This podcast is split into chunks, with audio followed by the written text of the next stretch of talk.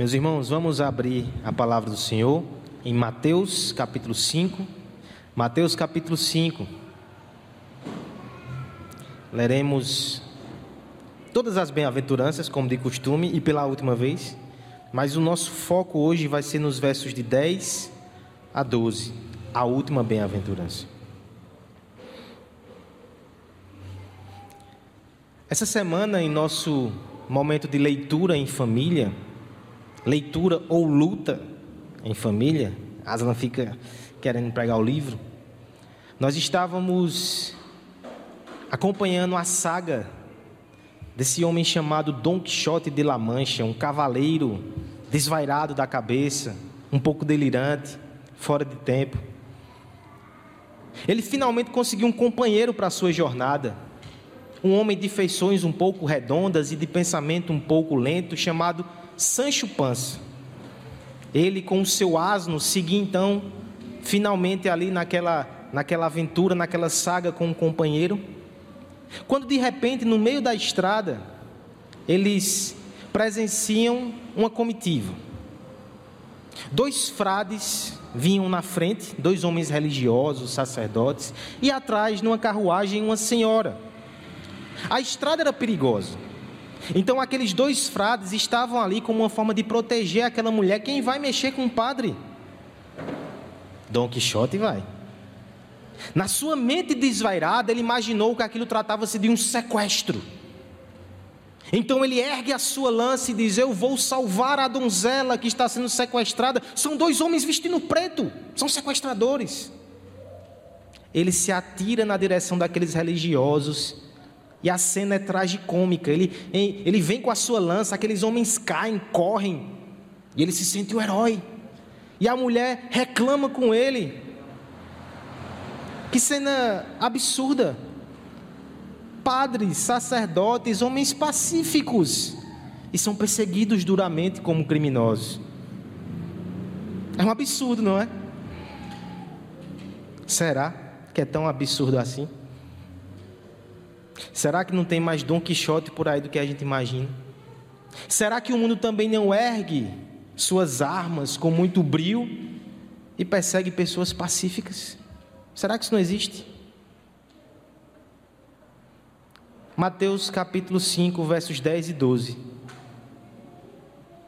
Há uma semelhança, inclusive, com isso que eu acabei de narrar. Mas leiamos as bem-aventuranças por completo pela última vez nós chegamos no final desse, desse trecho tão profundo das Escrituras.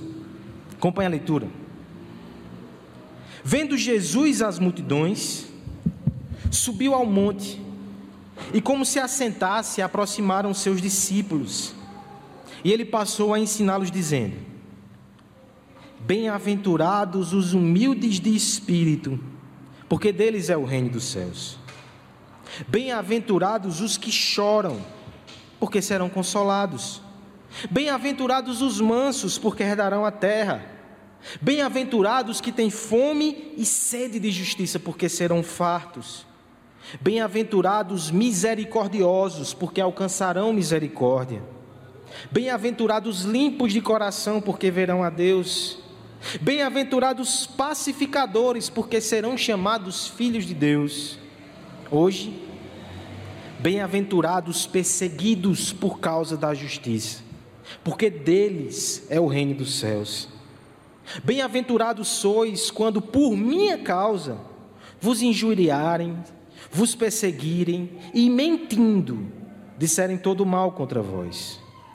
Regozijai-vos e exultai, porque é grande o vosso galardão nos céus pois assim perseguiram aos profetas que viveram antes de vós. Vamos orar, irmãos, pedindo para que o Espírito Santo nos ensine nessa noite através dessa passagem da Escritura. Pai amado, Pai bendito, te agradecemos, Deus, por tudo que já tivemos o privilégio de vivenciar nessa noite na tua presença. Mas como nosso irmão Maicon já pediu, nós também mais uma vez clamamos, fala conosco. Nós queremos ouvir a tua voz através da tua palavra, Pai. No nome de Jesus. Amém. A cena anterior que eu descrevi, ela tem o objetivo de ser cômica, apesar de envolver uma perseguição. Mas nos parece que muitas vezes sorriso e perseguição não combinam, não fica de bom tom. Pense um pouco comigo sobre sorriso. Quando é que nós sorrimos? Quando é que os nossos lábios se abrem, os dentes são expostos? E nós revelamos que a alegria que vem do interior, ela deve ser proclamada ao mundo. Quando é que nós fazemos isso? Quando as circunstâncias são favoráveis, ou quando nós queremos que as circunstâncias fiquem favoráveis, a gente também usa o sorriso como forma de sedução. Ou então, quando ouvimos alguma coisa engraçada, nós sorrimos. Eu sei que existem outros tipos de risos que são um pouco mais complexos. O sorriso do hipócrita, que é uma armadilha. Aquele sorriso de nervoso quando a gente está numa situação que nos deixa amedrontado. Mas não falemos desse. Eu quero falar sobre o sorriso de alegria. O sorriso normal. Como pode alguém sorrir no meio de uma situação adversa? O sorriso que eu menciono aqui, que eu quero pensar com você a partir desse texto, é exatamente aquele sorriso que é dado numa circunstância desfavorável. Quando os dedos em ristes apontam em nossa direção e nós sorrimos. Quando as pedras são lançadas contra nós e nós mesmo assim permanecemos felizes. Quando de algum modo todo mundo olha para nós e diz: amaldiçoados esses são. E a gente ouve uma voz do céu que diz: vocês são abençoados. E por isso a gente sorri. Como explicar o sorriso do perseguido? Como explicar a alegria do oprimido? Mas é exatamente isso que esse texto fala. Aquele que é perseguido, ele é abençoado. Ele deve sorrir, ele deve estar feliz, ele deve regozijar e exultar. Isso pode parecer loucura, mas eu queria que você não se impressionasse com isso. Será que você não percebeu que todas as bem-aventuranças de algum modo parecem loucura? Felizes os falidos, alegre mesmo é aquele que chora, herdará todas as coisas aquele que desistiu de lutar por qualquer coisa. Abençoado mesmo é quem passa fome. Agora que ele foi alimentado, ele pode ser misericordioso, ele pode ser um pacificador, ele pode ter um coração puro.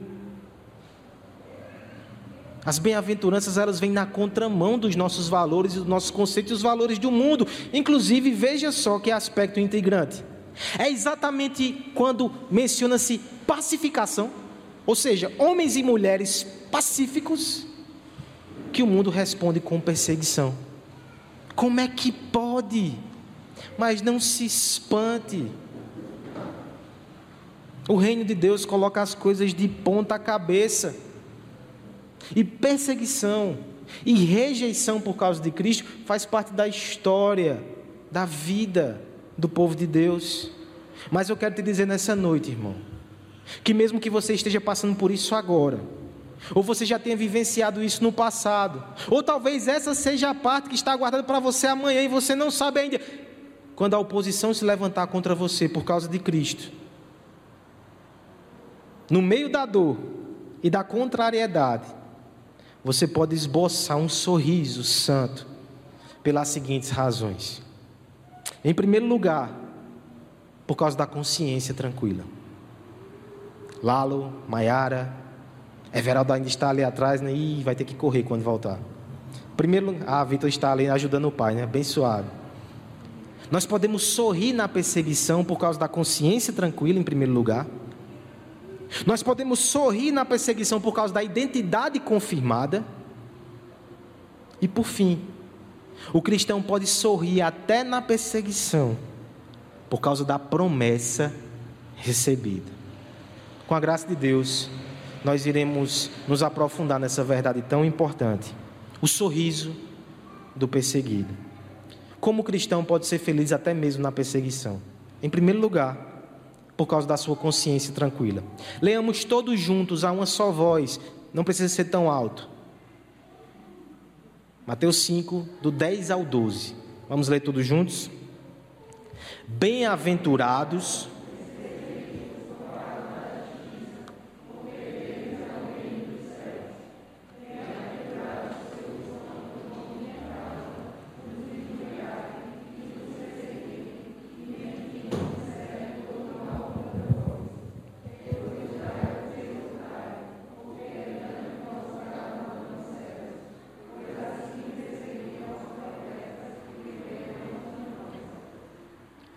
Eu quero começar falando com você sobre consciência.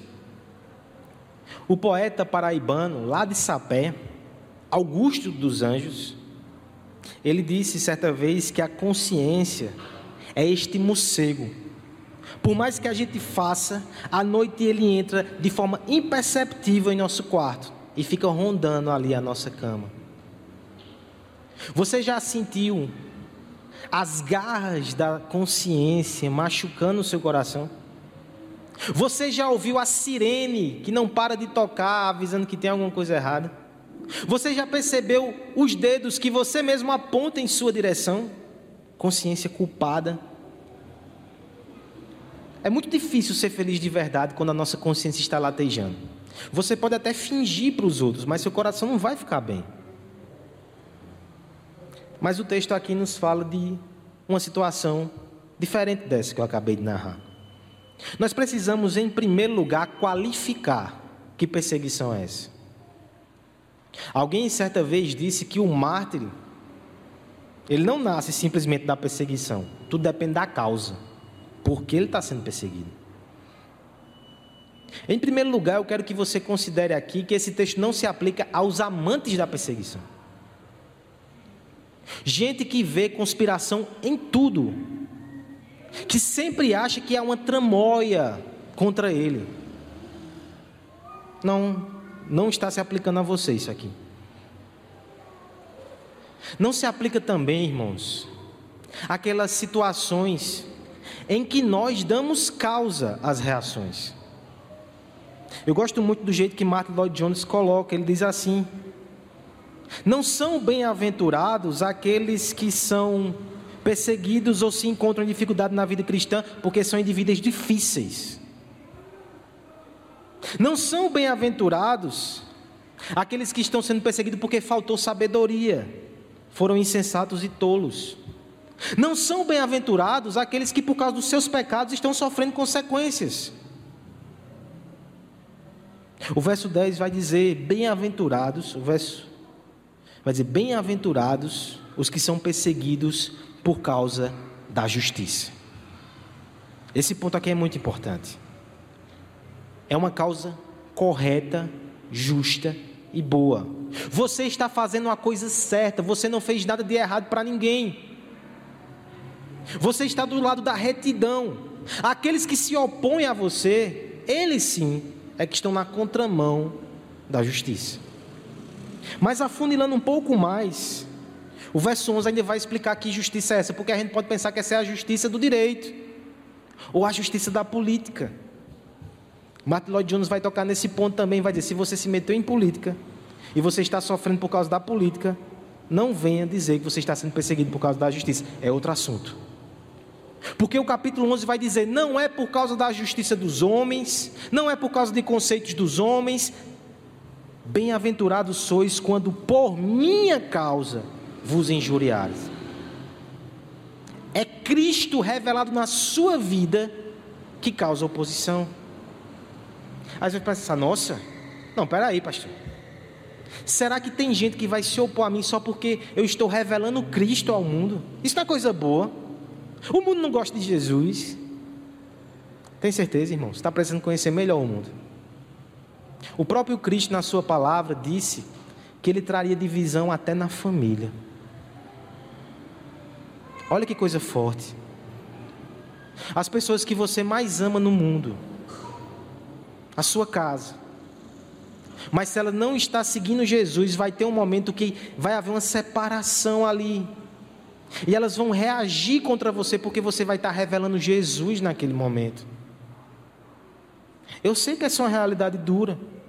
E talvez não seja novidade para muitos aqui. Muitos aqui sentiram na pele, foram rejeitados, foram ofendidos por quem amava só por causa de Jesus. Não fez nada, só disse que se converteu, só disse que estava indo à igreja, só disse que queria vir à igreja e por isso sofreu oposição dos seus. Aqui eu trago uma palavra para você da boca do nosso Cristo.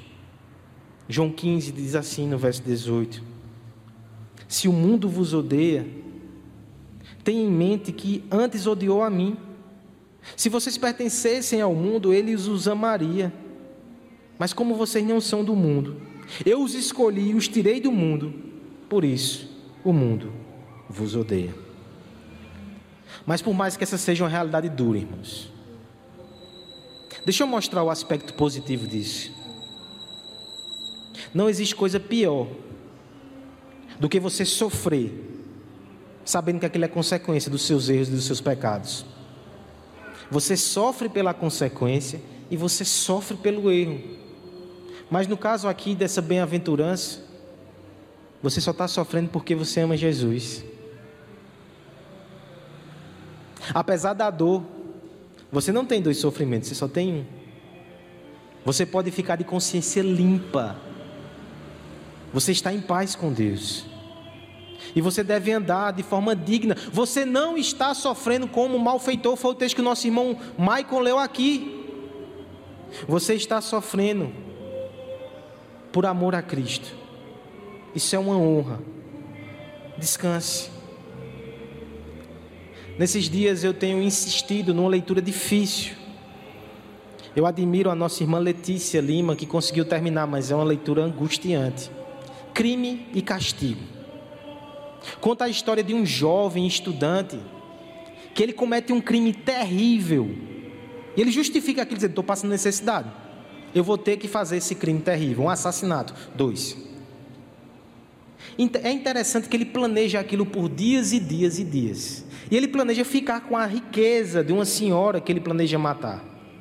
Ele, ele arma todos os detalhes na sua mente. Mas quando chega o momento do crime, ele fica febril, ele fica angustiado, ele fica delirante, ele sai atordoado e ele desmaia e passa dias desacordados. A sua consciência o devora, de modo que ele fica achando que está sendo perseguido, quando na verdade as investigações não apontam na direção dele. Ele não pode ver ninguém, ele não pode ouvir ninguém, ele não tem paz, ele abandona até o dinheiro do crime. Veja que coisa. Nem o dinheiro do crime fica na mão dele. Ele não tem paz, ele afasta. E esse é um aspecto que deixa a leitura angustiante, mas ele se tornou um clássico por causa disso. Mostra como a consciência daquele homem o tortura e o massacra e o faz se sentir perseguido. Isso é uma verdade, irmãos. A consciência pesada, ela nos arrasta nessa situação. Mas mais uma vez eu quero te lembrar que não acontece assim com o perseguido por causa da justiça. Apesar do sofrimento, você pode ficar leve. Você pode desfrutar do sossego da alma, que não precisa mais fingir ser o que não é. Você admitiu a sua pobreza, você chorou pelos seus pecados, você, man, você amansou o seu coração você está em paz. Você foi farto e satisfeito por Deus. Você agora é misericordioso, é puro e é pacificador. Ainda que o mundo se levante contra você, rejeite e machuque o seu coração. Você pode ficar em paz. Você pode ficar sossegado, porque na verdade o sossego santo do céu, ele está gotejando na sua alma. E o coração que está em paz com Deus, ele não pode ser destruído por nada que o mundo exterior faça. Finalmente você encontrou paz. Finalmente você encontrou Cristo. Finalmente você encontrou descanso. E se o preço disso for sofrer perseguição, deixa eu te dizer que você ainda está no lucro. Você ainda é abençoado.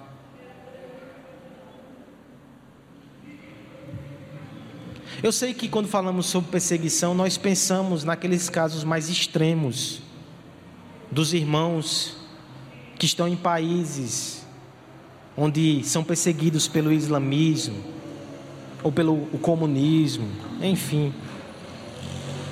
Mas eu não queria também que você ignorasse os sofrimentos que muitas vezes nós passamos.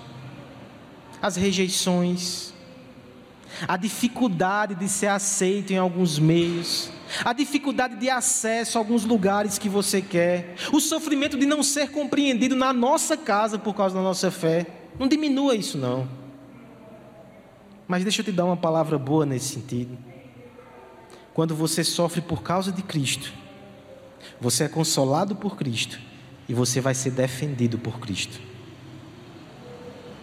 agradeça e confie no cuidado de Deus. E ao mesmo tempo eu tenho uma palavra aqui a essa altura. Por favor, irmãos, apesar de qualquer coisa ou situação que esteja recaindo sobre você, não revide.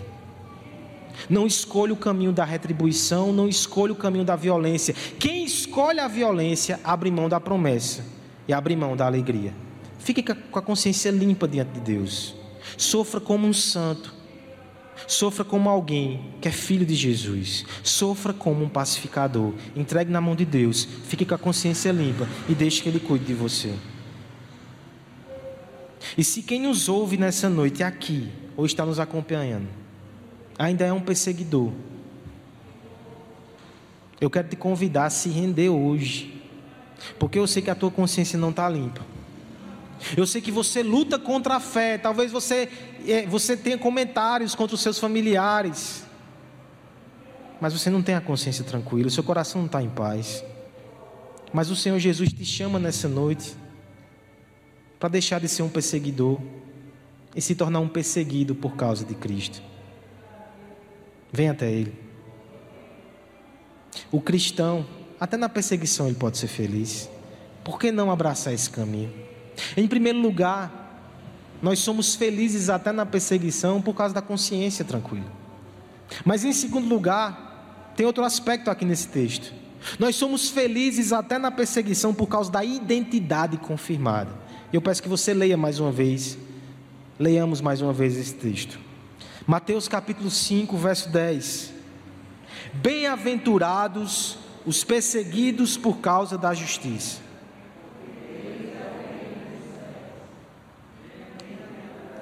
Isso, continua. Bem-aventurados sois quando por minha causa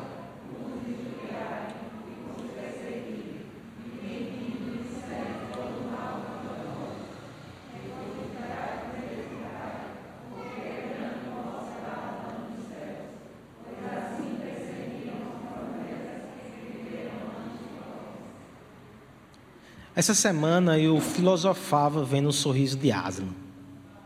Você sabe aquele sorriso assim que vem daqui até aqui, mais ou menos, né? Aquele sorrisão dele quando a gente dá comida a ele. Interessante que a criança ela é feliz, a criança ela sorri.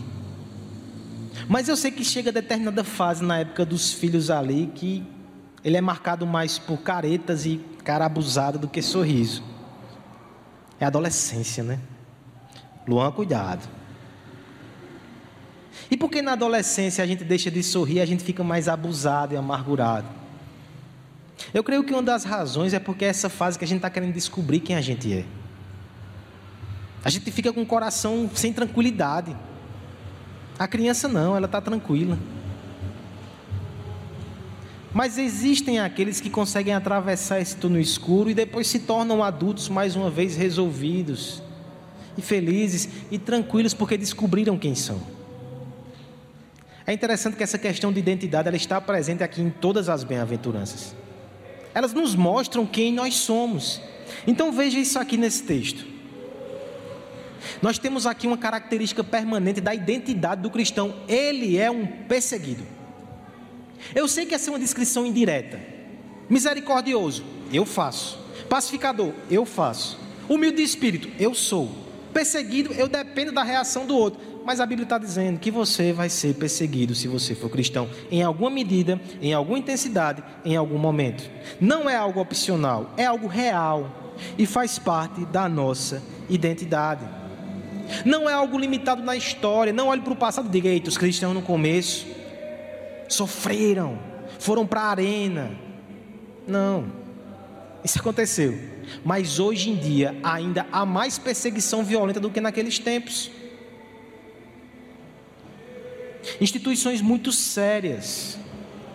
Elas afirmam que o cristianismo, por incrível que possa parecer no nosso contexto, é a minoria religiosa mais perseguida no mundo hoje. Portas Abertas, essa agência missionária, essa organização missionária, ela nos informa que são 260 milhões de cristãos sendo perseguidos pelo mundo. E não é somente essa agência evangélica que diz isso, não. O Vaticano tem informações parecidas. E até mesmo revistas seculares, como a The Economist, já fizeram reportagens assim. Tem muito cristão sendo perseguido de forma muito severa. Eu mencionei hoje de manhã a Nigéria. Diariamente, seis cristãos, em média, são mortos por causa da sua fé. Mas deixa eu lhe mostrar uma perseguição de forma bem concreta aqui, no Brasil. Nós não percebemos esse enfoque na mídia a respeito dos cristãos como perseguidos. E olhe que nós fugimos até do estereótipo do, do homem cristão, branco, de classe média. Na verdade, levando em consideração o cristianismo mundial, a maioria dos cristãos são pobres, são mulheres e não estão no Ocidente. E mesmo assim, com todos esses perfis de minoria, nós não somos noticiados como uma minoria. Você percebe o que acontece? Você percebe como esse sofrimento ele é negligenciado? É porque, irmãos, isso faz parte da nossa identidade como cristão. Faz parte do pacote. E eu gosto muito da observação de Martin Lloyd Jones que a gente não é, não é perseguido porque a gente é melhor do que os outros, não. Porque o melhor do que os outros inspira. Eu vejo alguém que é bom e digo, nossa, eu, eu quero ser parecido com ele, eu vou me esforçar mais. Na verdade, os que se destacam são idolatrados nessa sociedade. Nós somos perseguidos porque nós somos totalmente diferentes.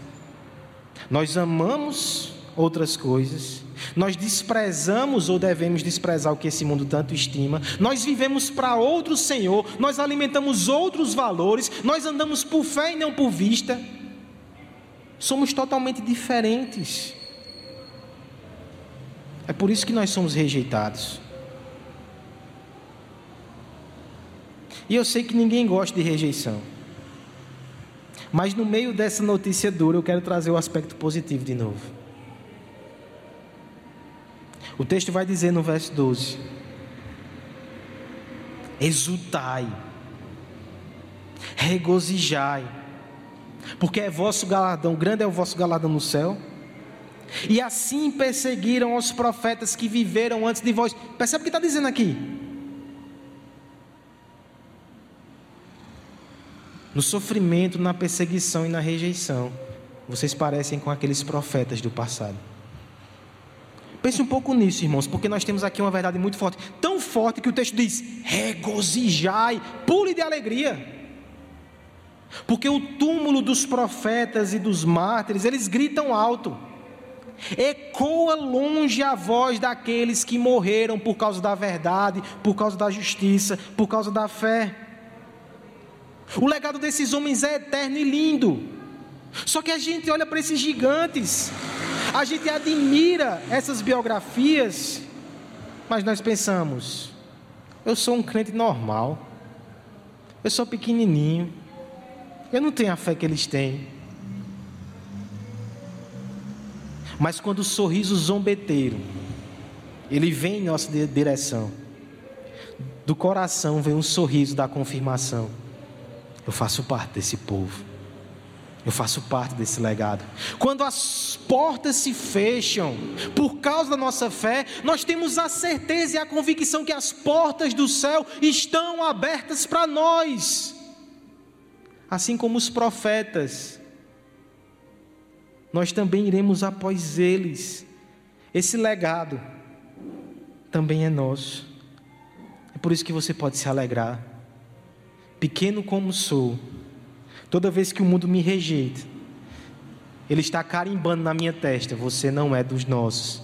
E por um lado a gente fica triste, ninguém gosta de ser rejeitado, mas lá dentro a gente tem que sorrir: glória a Deus que eu não sou destes, por graça, por misericórdia, eu sou de Cristo, eu pertenço a Ele. Veja que coisa linda, irmãos. Até o diabo é usado por Deus para alegar o coração dos crentes quando nos persegue, porque Ele quer trazer tristeza. Mas quando ele faz isso, ele está somente dizendo: vocês não são dos nossos, vocês não pertencem a esse mundo mais, vocês fazem parte de outro mundo. A gente chora, a gente ri e a gente faz como os apóstolos quando foram perseguidos e foram maltratados e presos no sinédrio. Atos capítulo 5. 41 vai dizer que eles se alegraram porque eram dignos de sofrer por causa de Jesus. É assim que a gente tem que se sentir. Crianças, isso me fez pensar numa história que eu não sei que vocês conhecem, as Ana Júlias aí. É a história do patinho feio. Conhece, né? Sabe aquele patinho feio que fica triste porque ele olha todos os patinhos ao seu redor ali e eles não parecem com ele, ele se sente isolado, ele se sente triste. Até que um dia ele descobre que na verdade ele não é um pato como aqueles, ele é um lindo cisne negro. Mas ele sofreu tanto quando era pequenininho. De modo parecido, o cristão ele tenta ficar se encaixando nos grupos e muitas vezes não consegue, ele sofre. Mas é porque na verdade ele não é um patinho. Ele é um cisne negro que no momento devido vai abrir as suas asas e vai voar para a morada celestial. É isso que nós somos. Essa é a nossa identidade. É por isso que o cristão ele pode sorrir na perseguição por causa da sua identidade confirmada. Cada vez que o mundo te diz não, é Cristo te dizendo sim. Talvez nessa semana você sofreu uma rejeição que magoou o teu coração e foi só por causa da fé. Mas que na exclusão do mundo você sinta a inclusão de Deus. Se o mundo te afasta, mal sabe ele que ele está te levando para perto do braço e do abraço de Jesus Cristo. Enxergue por esse lado, irmão. Seja consolado. Bem-aventurados os perseguidos por causa de Cristo. Mas ao mesmo tempo, deixa eu fazer uma advertência.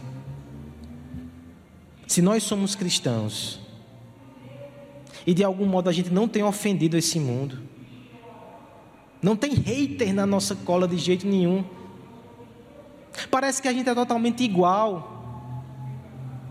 Cuidado, alguma coisa está errada. Não estou querendo que você seja confuseiro, não, isso é pecado.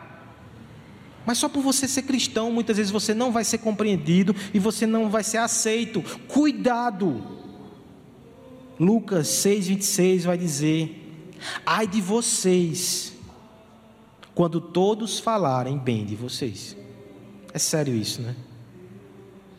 De algum modo, você precisa sofrer rejeição por causa de Cristo. Pense nisso. E se você nos ouve nessa noite, e se você está aqui nessa noite e ainda está meio balançado, se vai a Cristo ou se não vai, eu sei que uma das coisas que pesa no teu coração é exatamente isso: vão me rejeitar. Meus amigos vão caçoar de mim, talvez minha família me, não me entenda, não me compreenda, mas eu lhe pergunto: não estou negando que isso vai acontecer, mas é melhor ser rejeitado e caçoado pelos homens ou ser rejeitado por Deus? Vá para Cristo, suporte a perseguição e se alegre, porque ela confirma quem você é, alguém que pertence a Jesus. O cristão pode sorrir na perseguição, por causa da sua consciência tranquila e da sua identidade confirmada. Em último lugar, irmãos, nós podemos sorrir até mesmo na perseguição, por causa da promessa recebida. Leiamos mais uma vez e dessa vez com força. Mateus capítulo 5, versos 10 a 12. Bem-aventurados os perseguidos por causa da justiça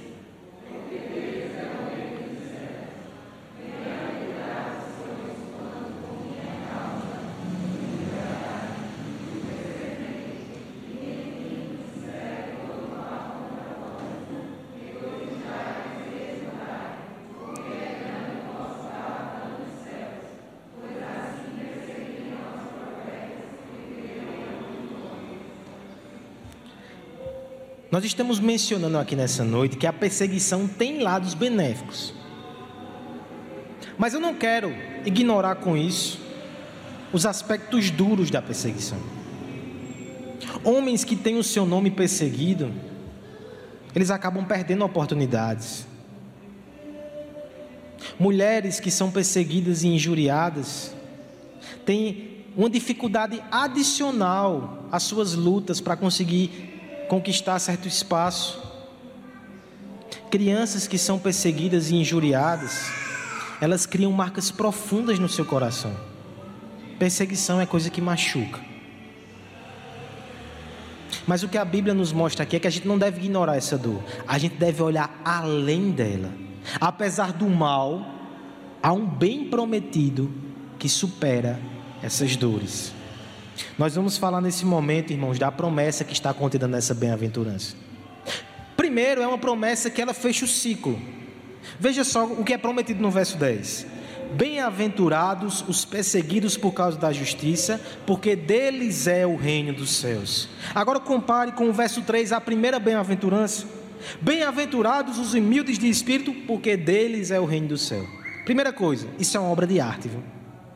Cristo ensina doutrina profunda, mas ele faz com sintonia e beleza. Ele fecha o ciclo. Mas não só isso. Essa promessa é extremamente adequada para consolar o nosso coração na perseguição, porque a perseguição nos faz temer perder o nome, perder bens, perder a oportunidade, perder tudo. Aí Cristo diz: se você perder tudo, eu lhe dou tudo no final. O reino dos céus vai ser seu. Fique tranquilo. Olha que promessa adequada. Ainda que tudo seja tirado, tudo vai nos ser dado por Jesus Cristo. Mas tem outros detalhes aqui que eu queria chamar a sua atenção. O verso 12 vai dizer que grande é o nosso galardão no céu. Tem dois aspectos aqui nessa promessa. Primeiro, direção. Você está indo para o céu mesmo. Cada vez que o mundo te rejeita, você tem a confirmação que você está indo no caminho certo. Uma das coisas que o presbítero Aloysio, meu pai, sempre me disse, sempre me aconselhou, com as lutas que a gente já travou aí na igreja, a gente tem que estranhar é quando não tem oposição. Porque se a gente prega Jesus Cristo, vai ter oposição. Isso é inclusive um termômetro. Quando eu estou no caminho certo, quando eu estou em direção ao céu, vai ter perseguição, mas é um lembrete: você está na direção correta, siga em frente. Aqui eu me lembro de um cristão do passado, Bonhoeffer, que ele dizia o seguinte: os que seguem Jesus na renúncia de bens, felicidade, direitos, justiça, honra e poder, se distinguirão desse mundo no modo de julgar e de agir, por isso serão hóspedes hóspedes indesejáveis aqui. E enquanto Jesus declara: Bem-aventurados, bem-aventurados, o mundo grita: Fora, fora. E a gente se pergunta: Para onde? Aí Cristo diz: Para o reino dos céus. Pode vir, é aqui mesmo que vocês devem habitar. Grande é o nosso galardão no céu, é para o céu que estamos indo. Mas deixa eu falar de galardão também. Aqui não tem só direção, tem também premiação. Isso pode te parecer esquisito. Como assim galardão, premiação? A salvação não é pela graça? Eu vou merecer esse galardão, vou merecer essa premiação? Vai em partes. A salvação é pela graça. Galardão, irmãos, a Bíblia fala muito disso. Se você tem dificuldade, a Bíblia não tem. 25 passagens do Novo Testamento nos promete galardão, apesar de não descrever direito o que é. Mas galardão está mais para a mesada que o pai dá do que para o salário que um trabalhador recebe. Você foi aceito na família de Deus. E esses galardões você nem merece, você só foi salvo pela graça, mas Ele te dá para te incentivar, para te ajudar, para alegrar o seu coração sofrido. Eu quero que você imagine a seguinte cena: você tem um pai no céu que está preparando uma residência para você com Ele para a eternidade mas Ele acompanha o teu sofrimento aqui na terra. E cada vez que você é ofendido, que você é xingado, que alguém fecha uma porta para você, que alguém machuca no teu coração, Ele pega um presente celestial e separa e diz: Filho, isso aqui foi naquele dia que te machucaram. Eu vi e eu guardei isso para você, para te alegrar e para te abençoar. Isso é galardão, irmãos. É um tesouro que está no céu. Se está no céu, não posso ver hoje ainda, mas está mais seguro do que se estivesse aqui nessa terra. Um dia nós seremos recebidos com festa. E por isso que eu lembro as palavras do apóstolo: a nossa leve e momentânea tribulação produz peso de glória indizível. Por isso, não atente ao que se vê, atente ao que não se vê. E eu trago um exemplo histórico aqui que falou muito ao meu coração. Como o crente que se apega às promessas de Deus, ele pode enfrentar qualquer circunstância. No século V, nós tivemos um grande homem de Deus chamado Crisóstomo. Ele era um pregador que tinha um apelido muito interessante, Boca de Ouro. Boca de Ouro porque ele pregava muito bem. Mas como todo cristão, ele sofreu perseguição e oposição. Ele foi preso pelo imperador Arcádio por causa das suas pregações. E esse homem tão poderoso confrontou Crisóstomo e disse assim: Eu vou te banir se você continuar pregando. Crisóstomo respondeu: Majestade, você não pode me banir. O mundo é a casa do meu pai. Esse mundo é dele, você não pode me banir. Então Arcádio retrucou: Eu irei matá-lo então. Ao que Crisóstomo respondeu: Você também não pode me matar. A minha vida está oculta com Cristo. Contrariado, o imperador disse: Então os seus bens serão confiscados. E o pregador respondeu: Majestade, isso não vai ser possível. Meus tesouros estão no céu. Por fim, contrariado, o imperador disse: Eu vou lhe afastar de todos os seus amigos. Ao que Crisóstomo respondeu: Eu tenho um amigo que está no céu, que prometeu que nunca me abandonaria. Eu acho que se o Senhor também não pode fazer. Seja qual for a ameaça que o mundo te faça, você tem promessas maiores e melhores em Cristo. É por isso que você pode sorrir. Porque um dia as luzes do palco se apagarão. E aqueles que hoje são aplaudidos eles verão o fim, o triste fim que os aguarda do lado de fora. Mas aqueles que foram desprezados nas encenações desse mundo, eles serão recebidos com carinho e com presentes pelo protagonista da história da redenção, o Senhor Jesus Cristo.